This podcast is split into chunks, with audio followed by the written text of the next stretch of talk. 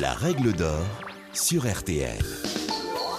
Bonjour, c'est Julien Courbet. Retrouvez désormais chaque semaine l'inimitable règle d'or en podcast avec les avocats, les mêmes qui interviennent chaque jour dans Ça peut vous arriver sur RTL et M6. Que faire? Que dit la loi? Quel recours?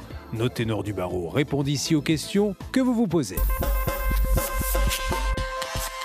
Les piétons sont les premiers usagers de la route, une route qu'ils partagent avec de plus en plus de monde, voitures, vélos, trottinettes ou autres gyropodes. Du coup, les risques de collision se multiplient en ville. Maître Blanche de Grandvilliers vous explique comment réagir si vous êtes victime d'un accident en tant que piéton.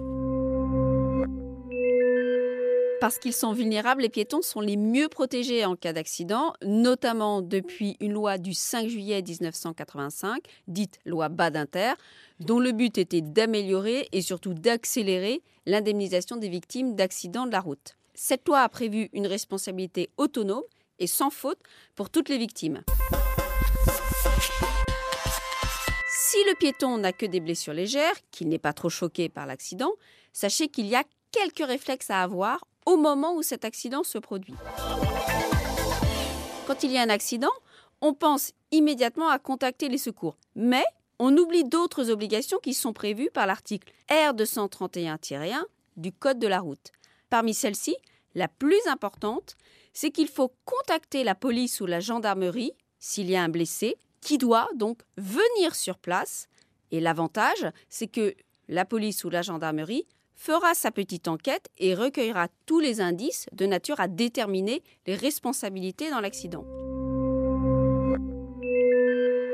Dans l'hypothèse relativement rare, mais qui peut se produire, où le véhicule qui est impliqué dans l'accident a commis un délit de fuite, eh bien, il faudra chercher des témoins qui pourraient se souvenir des détails tels que marque du véhicule, modèle, etc., qui pourront aider l'enquête. Si le véhicule est resté sur place, les personnes impliquées donc remplissent chacune un constat amiable. Attention, même le piéton remplit un constat, ce n'est pas seulement quand il y a deux véhicules, et pourront prendre notamment des photos du lieu, des photos de l'endroit, et noter les coordonnées des témoins éventuels qui pourront joindre en cas de besoin.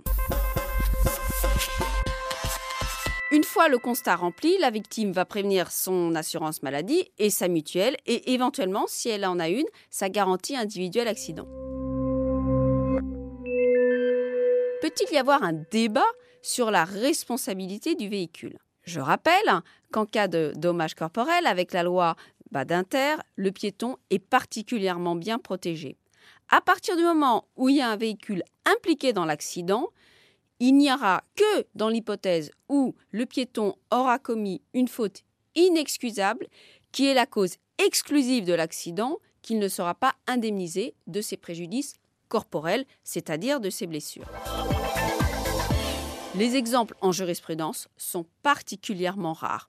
On trouve une décision où effectivement on était en présence d'une personne qui a commis manifestement un acte de suicide. En revanche, pour les dommages matériels commis par le piéton, sa simple faute pourra exonérer partiellement le conducteur du véhicule.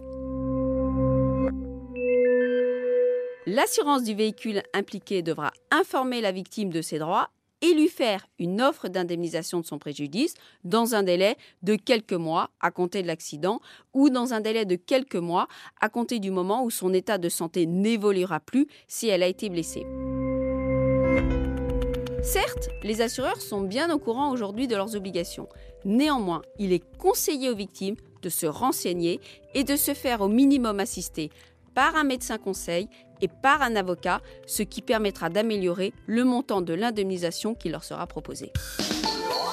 Vous venez d'écouter le podcast des règles d'or de l'émission Ça peut vous arriver. Retrouvez tous les épisodes de ce podcast sur l'application RTL, sur rtl.fr et sur vos plateformes favorites.